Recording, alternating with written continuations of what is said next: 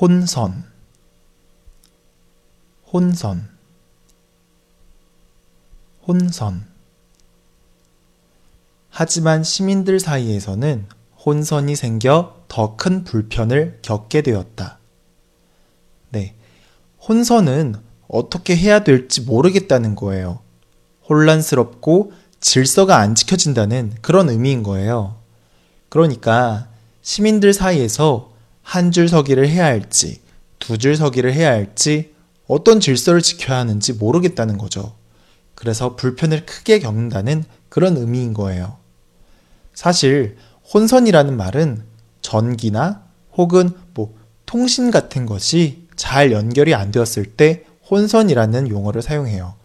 그런데 이게 원래 선들이 잘 연결되고 그 선들끼리 잘 규칙을 지켜서 선들끼리 선들 간에 서로 영향을 주지 않고 잘 있으면 문제가 안 생기는데 이게 서로 영향을 주게 돼서 어 제대로 통신이 되지 않고 문제가 생기게 될 때 혼선이다, 혼선이 생겼다라고 말을 하는 거거든요. 그런데 어, 이런 표현인데 음, 혼란스럽다, 잘 질서가 지켜지지 않는다라는 의미로도 사용하는 거예요. 네, 이제 좀 이해가 됐나요? 자, 역시 반복해서 연습해 보도록 할게요. 하지만 시민들 사이에서는 혼선이 생겨 더 큰 불편을 겪게 되었다.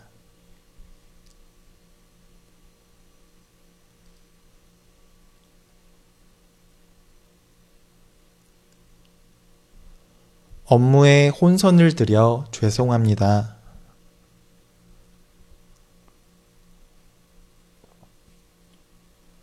업무에 혼선을 드려 죄송합니다.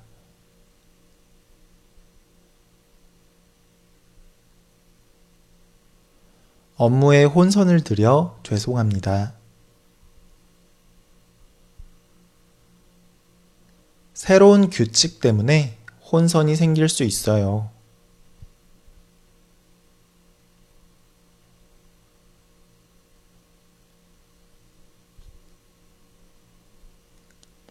새로운 규칙 때문에 혼선이 생길 수 있어요.